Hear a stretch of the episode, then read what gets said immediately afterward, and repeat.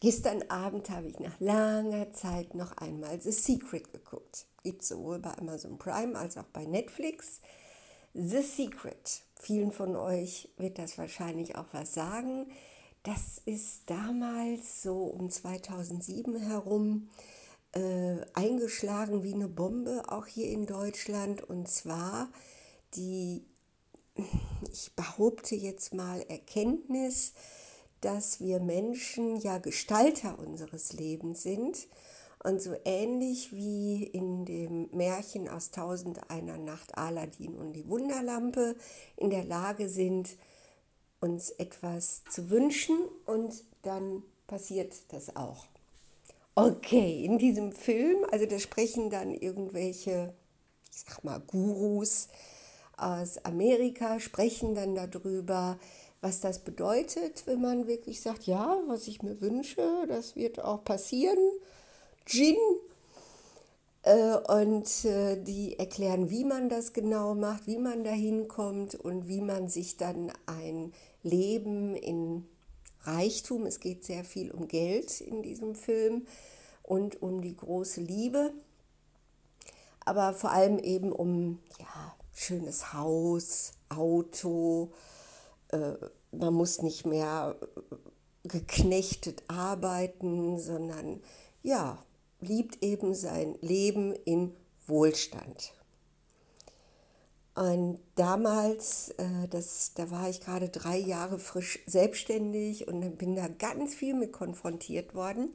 Gab es zum Beispiel auch viele Leute, man konnte sich dann bei The Secret auf der Webseite so einen Scheck ausdrucken äh, und sich dann vom Universum einen Geldbetrag wünschen. Ne? So ein großer Scheck, den man sich dann an die Wand oder noch besser an die Decke über dem Bett befestigen konnte, auf dem dann steht, ja, sagen wir mal, eine Million. Ich wünsche mir vom Universum eine Million Euro.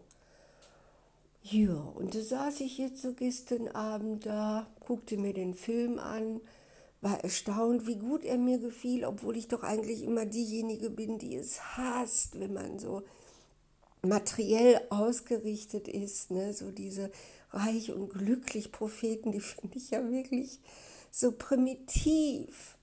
Ich, wenn ich daran denke, ich hätte jetzt ein großes Anwesen, dann brauchte ich ja Bedienstete. Also entweder, ich denke dann sofort an Rasenmäher, entweder ich muss dann selber los und muss dann irgendwie Rasen mähen und Beete haken und putzen, putzen, putzen.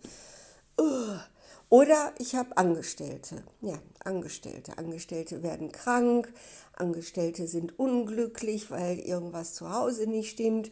Angestellte sind eben Menschen und das würde mich ja total belasten weil ich bin dann ja nicht einfach Nachbar von diesen Angestellten, ich bin ja die Chefin. Das heißt, ich habe da ja nochmal eine ganz andere Verantwortung. Und wenn ich der nicht nachkomme und wenn ich die vielleicht sogar schlecht behandle, weil ich schlechte Laune habe, weil ich mich irgendwie als was Cooleres oder Besseres fühle als sie, ja, dann werden die schon Wege finden, sich an mir zu rächen. Und das ist ja auch verständlich. Nee, danke. Also ich habe wirklich überhaupt keine Lust, die Chefin von irgendwelchen Leuten zu sein. Ich möchte gerne so leben, dass ich in der Lage bin, das selbst zu bewirtschaften. Im Moment habe ich eben eine Wohnung, 80 Quadratmeter, null Probleme, einmal in der Woche hier mit Staubwedel umzugehen und äh, ja, und den Rest eben dann zu putzen. Und mehr will ich auch nicht, wirklich nicht.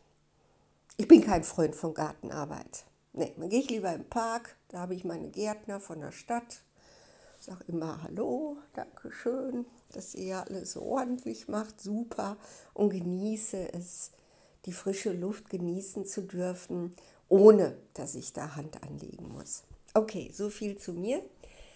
Ja, und dann saß ich da, guckte mir das alles so an und äh, habe auch ganz tief empfunden, dass ich schon seit geraumer Zeit so lebe. Verrückt, aber ich lebe wirklich ein Leben in Fülle. Und da das jetzt schon so lange so geht, vermute ich mal, dass ich anscheinend in meinem Gehirn es geschafft habe, dass das jetzt auch so bleibt. Ne? Weil sie haben ja recht. Wenn ich negativ denke, produziere ich Negatives. Ja, ist ja vielleicht jetzt auch nicht die größte Kunst, sich vorzustellen, dass das stimmt. Wenn ich eben positiv denke und was sie auch immer betont haben, diese Gurus aus Amerika, wenn ich eben auch wirklich in der Lage bin, in jedem Moment diese Dankbarkeit zu spüren für die Fülle, in der ich lebe. Ne, sie sagen, man soll eben das aus der Zukunft in die Gegenwart holen, indem man schon so tut, als wäre es wahr. Wenn ich zum Beispiel Schulden, also wie gesagt, da geht es andauernd um Geld in diesem Film, wenn ich zum Beispiel Schulden habe, dann stelle ich mir vor, dass ich keine Schulden habe, nee, falsch gesagt, dass ich Geld habe, keine ist ja immer was, was man nicht denken soll, bla bla bla. Auf jeden Fall, dass ich mir dann schon vorstellen soll, wie ich mit meinem wohlgefüllten Bankkonto eben wirklich in Sorgenfreiheit lebe. Und wenn ich mir das so vorstelle, als wäre es schon Wirklichkeit, dann hole ich damit die Zukunft in die Gegenwart. Und wisst ihr was? Das stimmt es ist wirklich so, es ist unglaublich, aber bei mir funktioniert das wirklich so leicht, so angenehm, ich kann es überhaupt gar nicht fassen.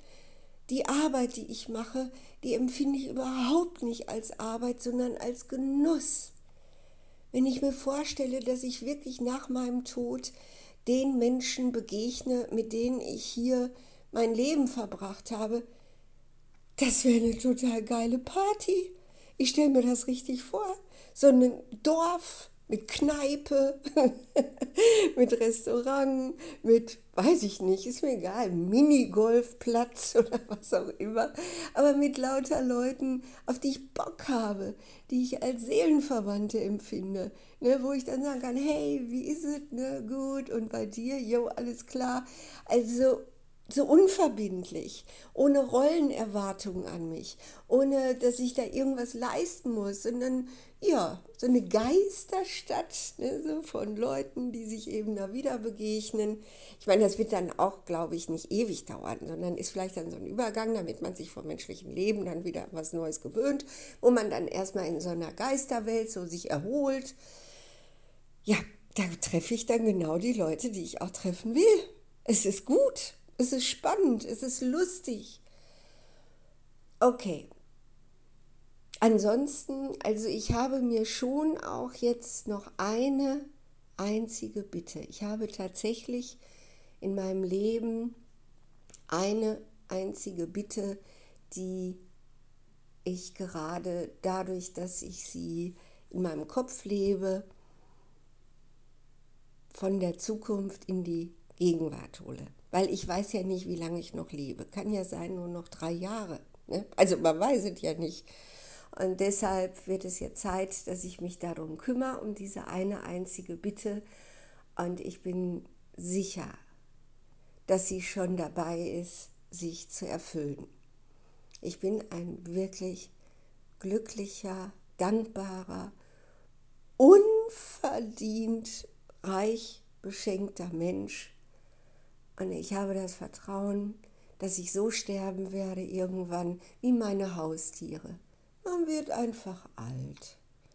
Alles wird eben beschwerlicher. Ne? Was jetzt mit meinen Augen angefangen hat, das wird dann eben auch bei anderen Körperteilen, wie so ein altes Auto. Und es ist okay. Ist ja nicht schlimm. Ich bemühe mich, gesund zu leben. Ne? Sport könnte ich noch ein bisschen mehr machen, als immer nur spazieren gehen. Muss ich mal überlegen. Aber es ist doch okay, wenn, wenn der Körper dann auch langsam verfällt und, und, und etwas Neuem Platz macht. Wenn man müde wird, dann ist das Sterben doch auch eine Erlösung. Da gab es doch immer diesen schönen Spruch bei Todesanzeigen, als noch Todesanzeigen gab. Als die Kraft zu Ende ging, war es kein Sterben, war es Erlösung. Oder bei Moses in der Bibel hieß es, und er starb, als er lebenssatt war. Ich möchte irgendwann lebenssatt sein. Einfach sagen, so, ist jetzt genug. Von mir aus auch dement. Ja, egal. Dann ist es eben so. Ich finde dieses Leben auf diesem Planeten Erde so unglaublich spannend, so unglaublich abenteuerlich, so reichhaltig, so verrückt. Auch Leid, ja, ich habe auch viel Leid erlebt, wirklich. Aber wir sind Gestalter unseres Lebens und es gibt die Möglichkeit, dass wir in Dankbarkeit und reich beschenkt unser Leben genießen. Ich schwöre,